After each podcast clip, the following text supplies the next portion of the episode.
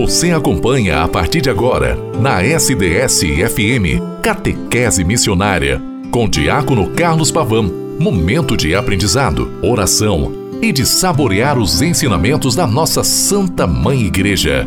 No ar, Catequese Missionária. Em nome do Pai, do Filho e do Espírito Santo. Amém. Graça, paz, o amor de Deus a força do Espírito Santo esteja com cada um de nós. Bendito seja Deus que nos reuniu no amor de Cristo. Olá, querida irmã, querido irmão, boa tarde. Nesta tarde de sexta-feira, 23 de setembro de 2022, aqui na rádio SDS 93.3, que você me escuta no programa Catequese Missionária e também que pode me escutar a qualquer momento pelo podcast, pelo Spotify, pelo portal da rádio sds.com.br.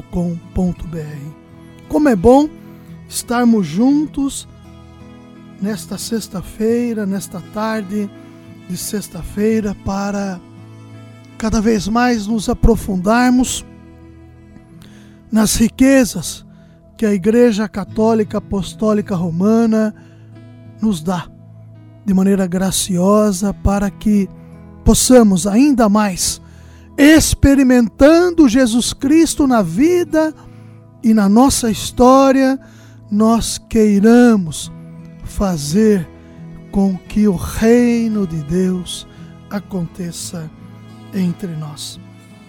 Nesse sentido aqui, nós nos colocamos para que, através do programa Catequese Missionária, todos nós nos colocamos, nós possamos cada vez mais queremos testemunhar nosso Senhor Jesus Cristo entre nós. Como é bom estarmos juntos, como é bom experimentarmos e vivenciarmos nosso Senhor Jesus Cristo em nossa vida e em nossa história. O mês de setembro é o mês da Bíblia, dedicado de maneira toda especial ao mês da Bíblia. Vocacionados à santidade, alimentados pela santa palavra de Deus. Sempre ela nos remete ao coração de Deus na pessoa de seu Filho amado, Jesus Cristo, e nós envolvidos de maneira sacramental e também nas nossas comunidades, nas paróquias em que estamos atuando, participando da Santa Missa e exercendo o nosso carisma enquanto somos batizados na promoção do reino, nós testemunhamos e queremos ecoar o amor de Deus entre todas as questões e entre todas as realidades. Eu estou ontem hoje trabalhei com vocês, hoje vou terminar trabalhando com vocês a Constituição dogmática que está presente lá no Concílio Vaticano Ecumênico II, que tem nas quatro constituições dogmáticas e hoje de maneira toda especial a Dei Verbum, a revelação divina, que faz menção necessariamente à palavra de Deus. Trabalha as tradições, oral e escrita, o magistério da igreja, que dá sentido ao que está na Sagrada Escritura, para que nós entendamos e consigamos nos envolvermos ainda mais nas relações com o próprio Senhor. Ontem falei do Antigo Testamento e hoje encerro falando sobre o Novo Testamento. Nós sabemos que a Sagrada Escritura é composta por 73 livros, e algumas tradições 72, o Novo e o Antigo Testamento. O Antigo prepara o Novo, e o Novo se junta ao Antigo para manifestar realmente a mão de Deus construindo de maneira econômica a nossa inserção no coração de Deus. e através do Filho amado Jesus Cristo, nós queremos ser estes que, a partir da palavra, nós conheçamos ainda mais os desígnios de Deus e o experimentemos fortemente em nossa história. A excelência do Novo Testamento, a palavra de Deus, que é poder de Deus para a salvação de todos nós, apresenta-se e manifesta seu vigor de modo eminente, eminente nos escritos do Novo Testamento. Quando chegou a plenitude dos tempos, como nos lembra a carta de São Paulo aos Gálatas, no capítulo 4, o Verbo fez-se carne e habitou entre nós, cheio de graça e verdade. Também São João, no seu Evangelho, no prólogo, no primeiro capítulo, no versículo 14, também ressalta: Cristo estabeleceu o reino de Deus na terra, manifestou com obras e palavras o Pai e sua própria pessoa e levou cabo sua obra com sua morte, ressurreição e gloriosa ascensão, e finalmente com o envio do Espírito Santo. Que riqueza! Quantas, quantas situações próprias do nosso convívio. Faz parte do nosso dia a dia. A palavra de Deus, ela não está fora de nós. Ela não está somente quando de maneira eventual ou de maneira comum iremos e vamos à Santa Missa na nossa comunidade. Ela se faz presente diariamente conosco. A história, a nossa realidade. Os escritos do Novo Testamento são testemunho perene e divino todas as coisas que o Senhor quis apontar para nós. Ninguém ignora que entre todas as Escrituras, mesmo do Novo Testamento, os Evangelhos, que são quatro: Mateus, Marcos, Lucas e João, têm o primeiro lugar, enquanto são o principal testemunho da vida e doutrina do Verbo encarnado, Jesus Cristo, nosso Salvador, o Cristo de Deus, o ungido de Deus. A igreja, querida irmã, querido irmão, defendeu e defende sempre que em toda a parte e origem apostólica dos quatro evangelhos, com efeito, aquelas coisas que os apóstolos, por ordem de Cristo, pregaram foram depois, por inspiração do Espírito Santo, transmitidas por escrito, por eles mesmos e por homens do seu grupo, como fundamento da fé. Ou seja, os quatro evangelhos, segundo Mateus, Marcos, Lucas e João.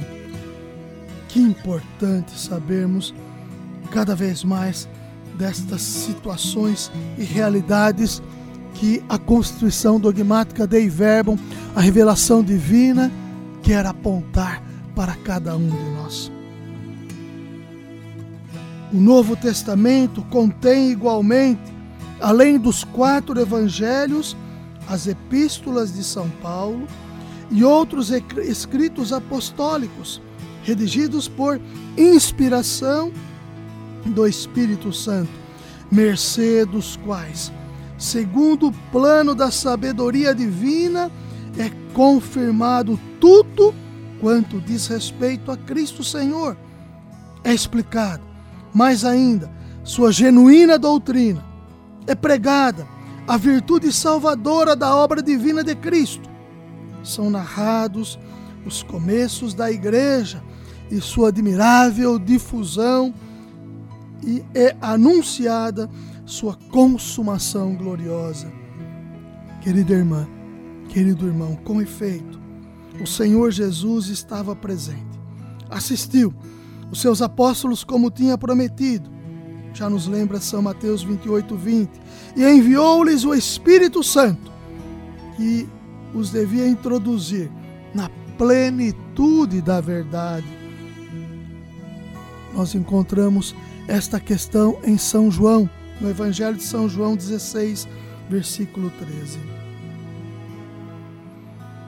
A igreja venera a sagrada Escritura. Querida irmã, querido irmão, o amor à palavra e queremos caminhar com a igreja já nos lembra a, Constituição Dogmática Lumen Gentium, que significa luz dos povos, ressalta que a igreja é sacramento de salvação. Se é sacramento, é visível, é visibilidade e nos torna, a partir dela, enquanto comungantes, aqueles que querem, a partir da igreja, na sua realidade promotora da vida e da história em Deus, onde comungamos a nossa fé comum, sermos também estes que promovem a salvação no mundo e na história, levando a palavra de Deus onde estamos assim colocados. A igreja, querida irmã, querido irmão, teve sempre em grande veneração as divinas escrituras, como fez com o próprio corpo do Senhor, não deixando jamais, sobretudo, na sagrada liturgia, de se alimentar do pão da vida, a mesa, quer da palavra de Deus, quer do corpo de Cristo e do distribuir aos fiéis e de o distribuir aos fiéis, ou seja, o pão da vida. Querida irmã, querido irmão, o dever de cada um de nós enquanto aqueles que comungam de Jesus Cristo vivo, ressuscitado, que a Sagrada Escritura ressalta sobremaneira. A igreja, enquanto esposa do Verbo encarnado, guia, guiada pelo Espírito Santo, esforça-se por conseguir uma maior e mais profunda inteligência das Sagradas Escrituras para poder alimentar continuamente seus filhos com as palavras divinas. Por isso, vai fomentando, vai fazendo acontecer também, de modo progressivo, o estudo dos santos padres do Oriente e do Ocidente, bem como da Sagrada Liturgia. Querida irmã, querido irmão, é necessário, por isso, que todos nós, clérigos, os padres, diáconos, bispos, mas todo o povo santo de Deus. Como que sejamos envolvidos dignamente e queiramos nesta dignidade promover catequeticamente, a partir da palavra de Deus, o eco em todas as questões que estamos assim envolvidos.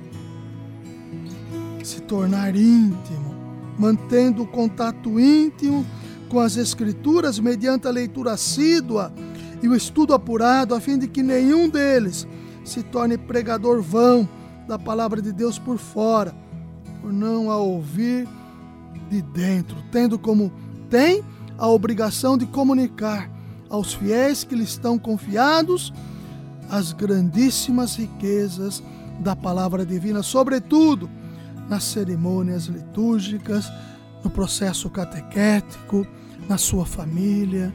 É lá que a palavra de Deus também produz o seu eco, onde você está envolvido. E deixe, querida irmã, querido irmão, deixa ela ecoar na sua vida, no seu particular, na sua história. Querida irmã, querido irmão, nós vamos agora, neste próximo domingo, nos envolvermos no 26 domingo do tempo comum. Queremos sim que a Santa Palavra de Deus possa ajudar-nos ainda mais a promovermos as realidades em Deus na história, na nossa história, na nossa realidade comunitária, aonde, de fato, como ressalto sempre, aonde estamos colocados. A palavra de Deus é o tesouro que guardamos literalmente em vasos de barros. Por quê? Porque ela precisa ser cada vez mais aguçada, estudada, vivenciada e promovida entre nós. Que a Virgem Mãe de Deus, que é educadora, catequista de, de todos nós, continue a nos ajudar. Ave Maria, cheia de graça, o Senhor é convosco, bendita sois vós entre as mulheres, bendito é o fruto do vosso ventre. Ó, ó clemente, ó piedoso, sempre Virgem Maria, rogai por nós, Santa Mãe de Deus, para que sejamos dignos das promessas de Cristo. Amém.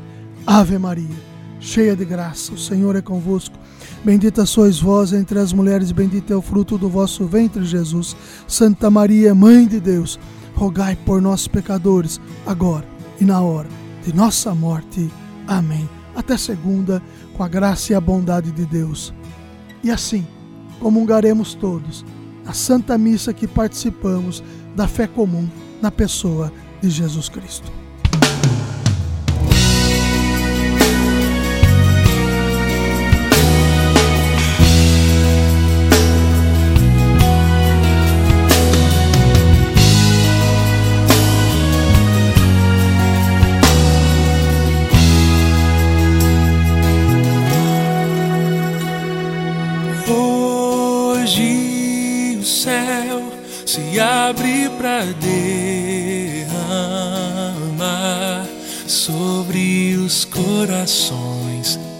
Toda a graça do Pai.